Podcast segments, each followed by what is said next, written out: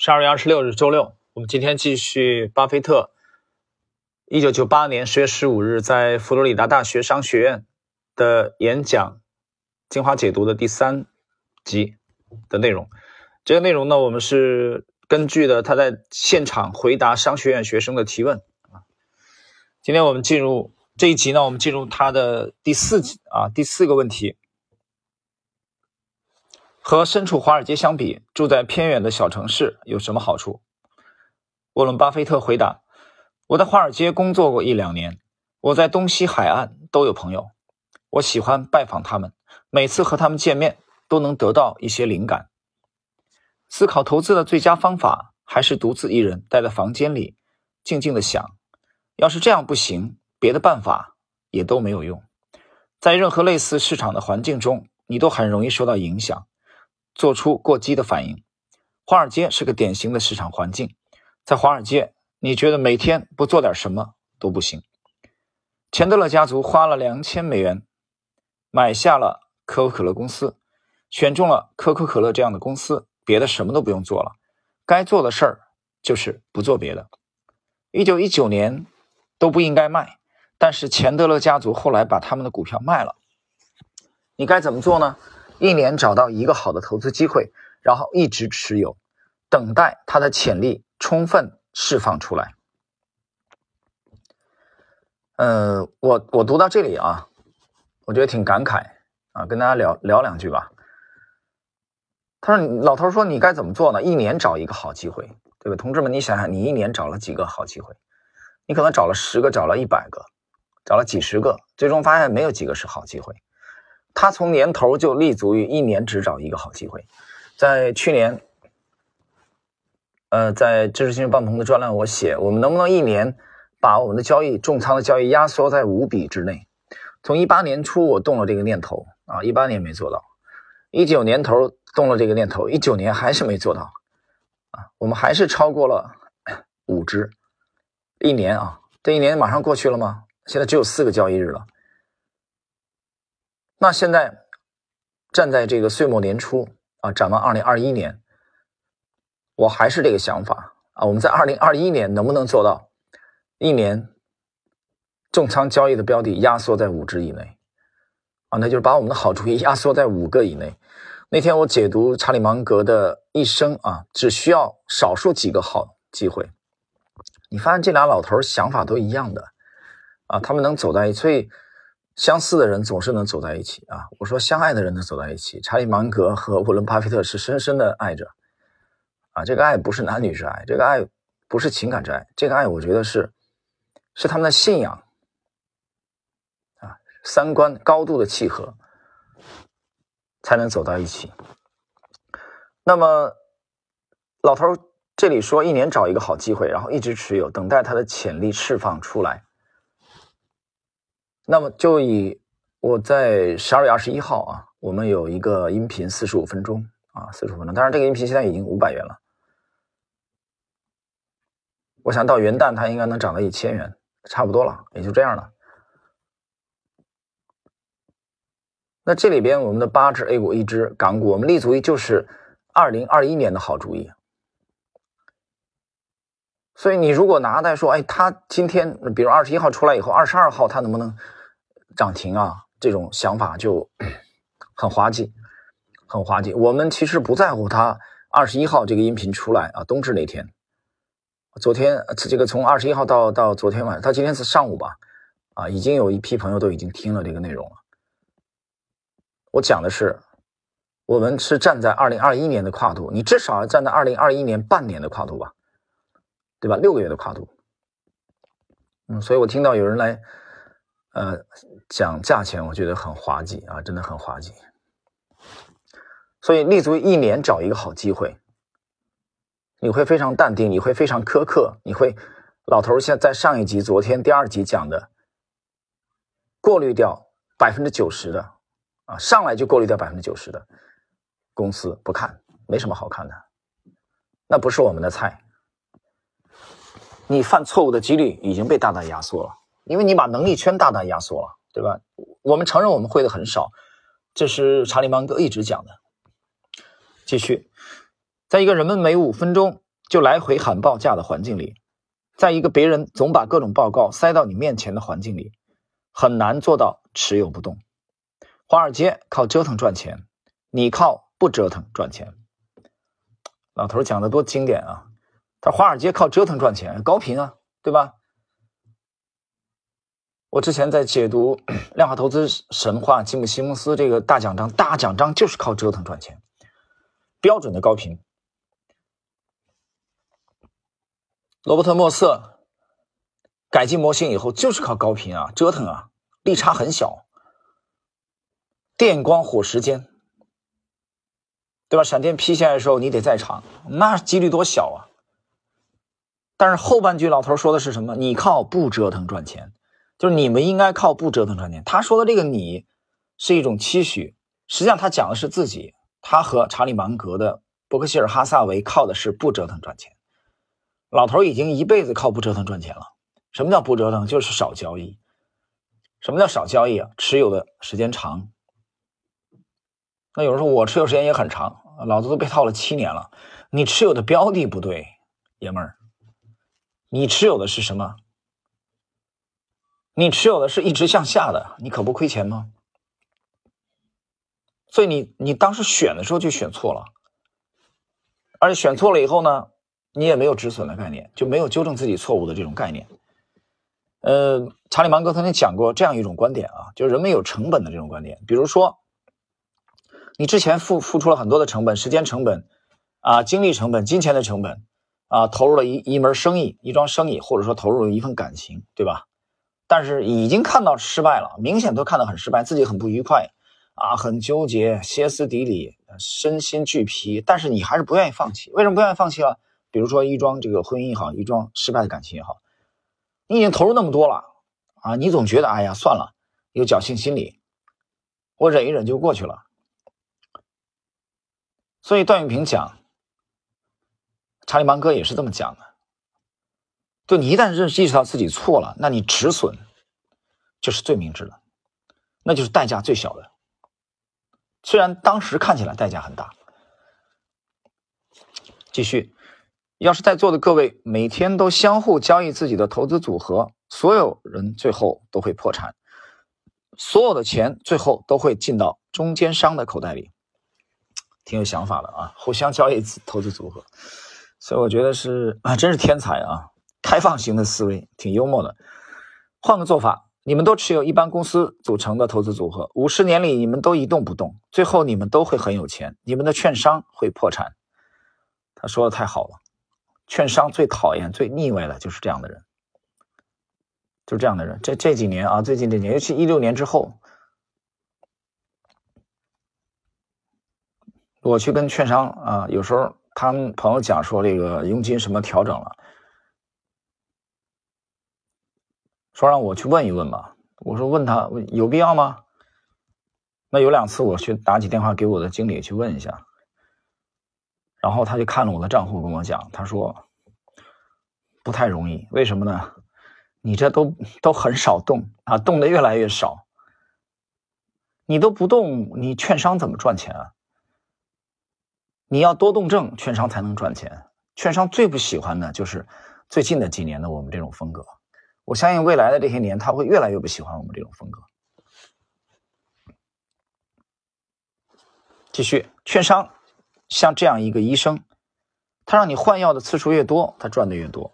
他要是给你一种药，把你的病根治了，他只能做成一笔买卖，一笔交易，然后就没了。如果他能让你相信每天换各种药吃对健康有益，这对他有好处，对卖药的有好处，你会亏很多钱，你的身体好不了。还会破财。打了个比方啊，老头很喜欢打比方，这一下你就懂了。券商是干什么的？接下来，任何刺激你瞎折腾的环境都要远离。华尔街就是这样的环境。我回到奥马哈之后，每年每半年都去大城市一次。我每次都列一个清单，把自己要做的事写下来，比如要调研的公司等等，这些路费都没白花。该做完的事做完了。我就回到奥马哈思考，听懂了吧？奥马哈是他的故乡，他的破房子已经住了几十年了啊，那烂车也开了几十年，可能可能前一段时间换了车了啊，前些年。他固守这个环境是有原因的啊。那有人说是不是练就啊？年纪大了，有的可能有这因素，但更重要的是他想远离华尔街的噪音。这是我们今天的第一个问题啊。今天一共三个问题就结束他整个的这篇演讲的回答，也就是整个这个回答的第四个问题。我们看第五个，请谈一谈您对分散投资的看法啊。巴菲特回答：这个要看情况了。如果不是职业投资者，不追求通过管理资金实现超额收益率的目的，我觉得应该高度分散。我认为百分之九十八到九十九的投资者应该高度分散，但不能频繁交易。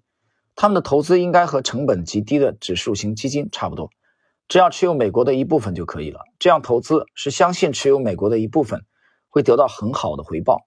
我对这样的做法毫无异议。对于普通投资者来说，这么投资是正道。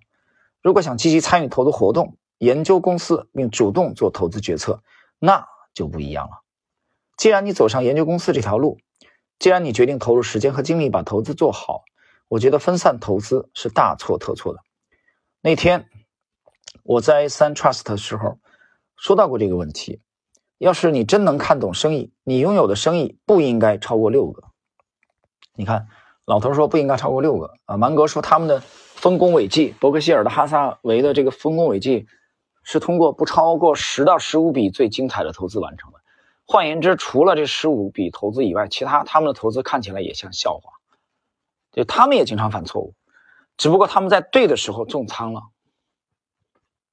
他们可能一生只对了这十五次，这十五笔交易，但这十五笔交易他们持有的时间非常之久，他们投入的仓位啊也很重。伯克希尔哈撒韦就是这样胜出的。巴芒这两个老头就是这样享誉世界的。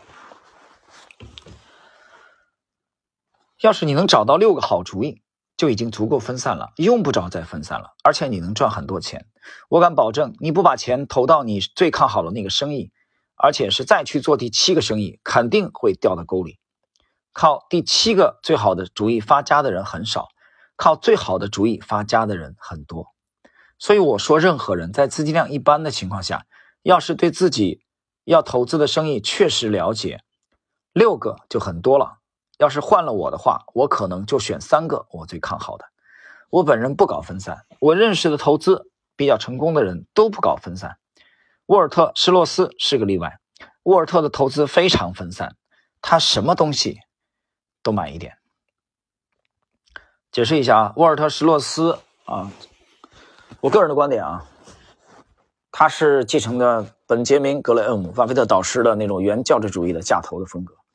典型的左侧买，他和这个巴芒的风格不一样啊，因为巴菲特已经变形了啊，基因突变了，巴菲特已经已经修正了啊，或者说你可以说是革命了，也可以说是这个叛逆了，他已经身上有具有了浓重的这个菲利普费歇啊，就是怎样选择成长股的那个作者和芒格的印记了。这也是后来伯克希尔哈撒韦业绩突飞猛进的最主要的原因。就巴菲特从早期的偏左侧已经转向了，啊，以右侧为主了。但是沃尔特·施洛斯不是这样的，所以巴菲特讲他认识的人当中基本上都是集中的，集中投资的，不搞分散的。就一个例外，谁呢？沃尔特·施洛斯。沃尔特·施洛斯为什么不搞集中呢？你想过道理没有？这老头是左侧买的，换言之就是捡便宜货的啊。烟屁股，格雷厄姆那套，他为什么他为什么不敢重仓呢？他重仓的结果很可能就被干掉、被消灭了，所以他要分散。他买了一堆这样的趴在地上的，对吧？我举个例子，他买一百家，啊，那一百家有三十家退市了都没关系，他还有七十只，所以他叫这叫什么？广泛撒网。他为什么要广泛撒网呢？大家还记得我之前解读冯柳吗？冯柳讲这个赔率和胜率的问题，赔率和胜率的问题。所以沃尔特·施洛斯的这种风格决定了他只能分散。但是巴菲特和芒格为什么敢重仓呢？因为他们比较了解他们做的这种做法。所以他可以集中啊，相对集中，很集中。沃尔特施洛斯只能这样分散，他只要这个一百只当中啊，能有十几只、二十几只跑出来，他的业绩也会很好看。所以他的风格啊，思路跟巴菲特和芒格的是有天壤之别的。好，解释完这个，我们来看今天整个这篇啊这篇演讲的最后的一个问题。第六个问题：如果能重新活一次，为了让生活更幸福，您会怎么做？巴菲特说：“希望我的回答大家听了不会觉得不舒服。要是我重新活一次的话，我只想做一件事，选能活到一百二十岁的基因。我其实是很幸运的。我经常举一个例子，觉得可能会对各位有所启发，所以花两分钟时间讲一讲。假设现在是你出生前二十四小时，一个神仙出现了，他说：‘孩子，我看你前途无量。我现在手里有个难题。’”我得设计你出生以后生活的世界，我觉得太难了，你来设计吧。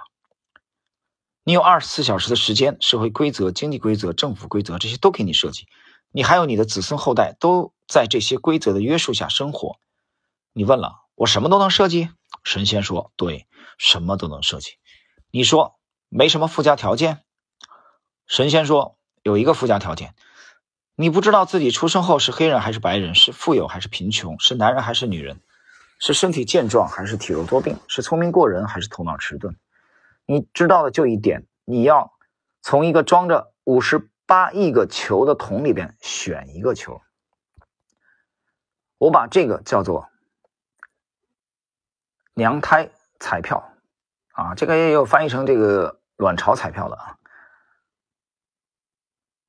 就投胎的意思。你要从这。五十八亿个球里边选一个，这是你一生之中最重大的决定，它会决定你是出生在美国还是阿富汗，智商是一百三还是七十。选出来之后，很多东西都注定了你会设计怎样的一个世界。我觉得用这种思维方式可以很好的看待社会问题，因为你不知道自己会选到哪个球，所以在设计世界的时候，你会希望这个世界能提供大量产品和服务，你会希望所有人都过上好日子。你会希望这个世界的产品越来越丰富，将来你的子孙后代能越过越好。在希望世界能提供大量产品和服务的同时，还要考虑到有的人手气太差，拿到的球不好，天生不适合这个世界的体系。你希望他们不会被这个世界抛弃。我天生非常适合我们现在这个世界，我一生下来就具备了分配资金的天赋，这其实没什么了不起的。如果我们都被困在荒岛上，永远回不来，我们所有的人类，谁最会种地，谁最有本事？我再怎么说，我多擅长分配资金，你们也不会理我。我赶上了好时候。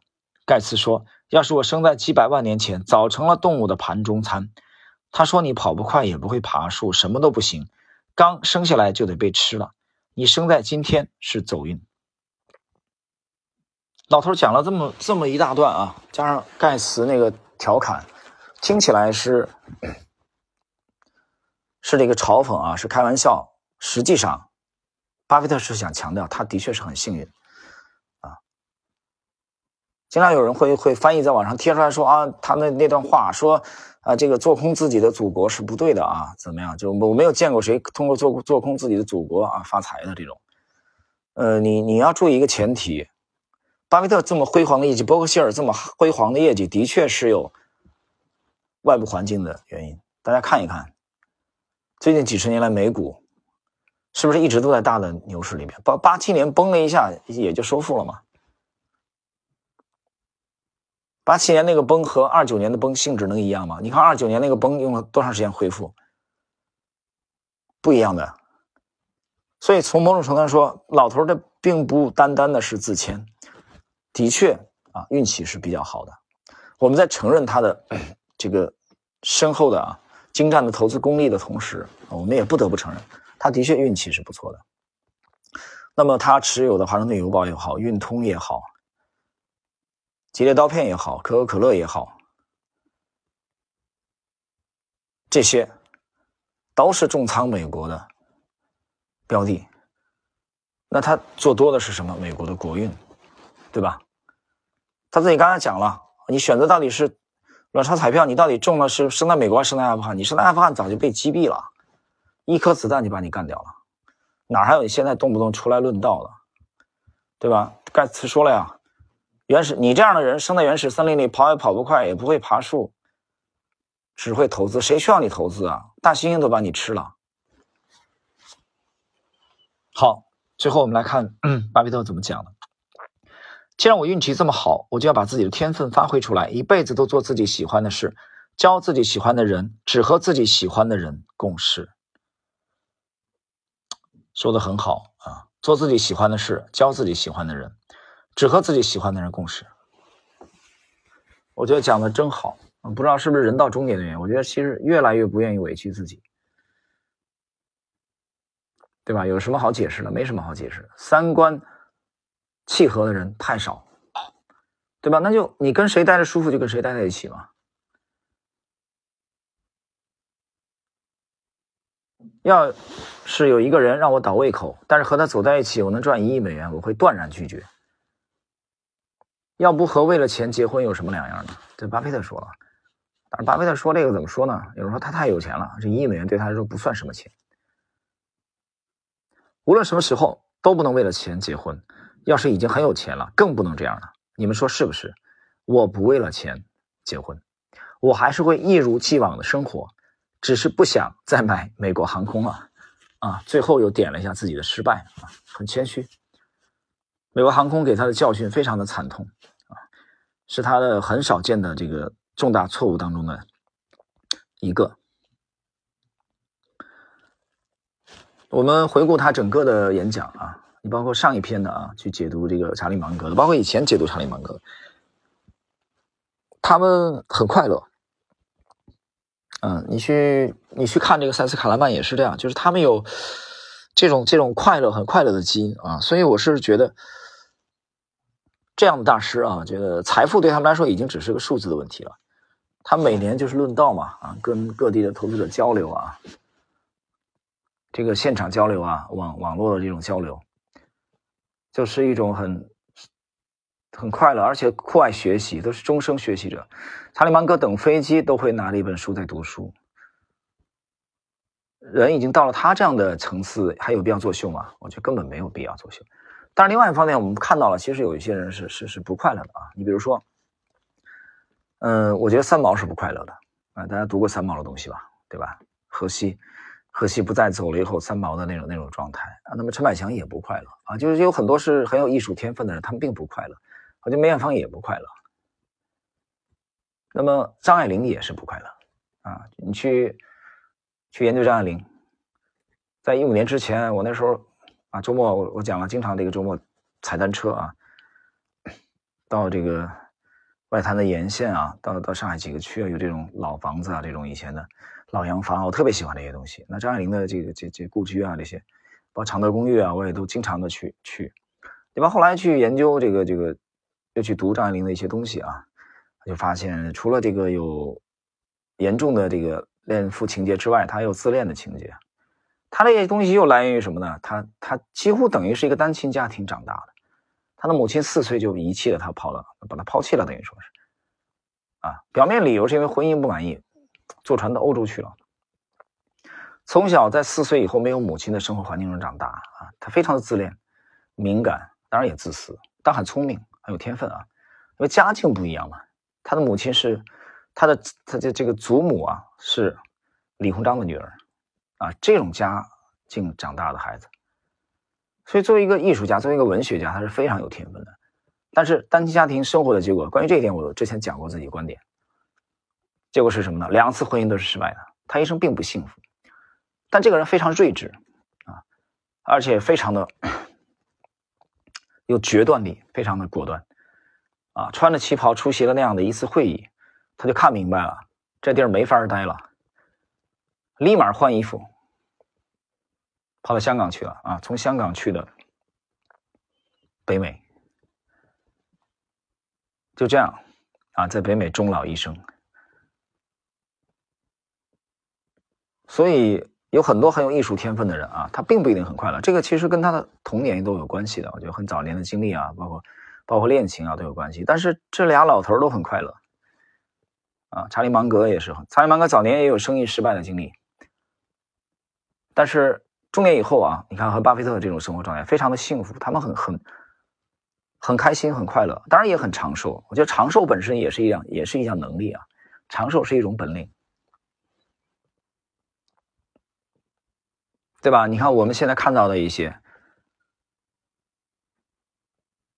突然现在好好的，突然之间啊，跳河了，跳楼了，没了，把本来可以慢慢走的路，慢慢赚的钱，啊，在短短的时间内挥霍掉了。很快的想把自己的福报享尽了，然后一下就炸裂了啊，game over。这样的例子还少吗？太多了，太多太多了。所以我觉得像这样的人啊，像段永平这样的人，才是应该我们做投资的人学习的楷模啊。哪怕你的风格跟他不一样，哪怕投资风格不一样，今天可能我们讲的稍微多了一点啊。好了，我们今天这一集啊就结束了。沃伦·巴菲特在一九九八年十月十五日佛罗里达大学商学院的 演讲的精华解读啊的第三集的内容。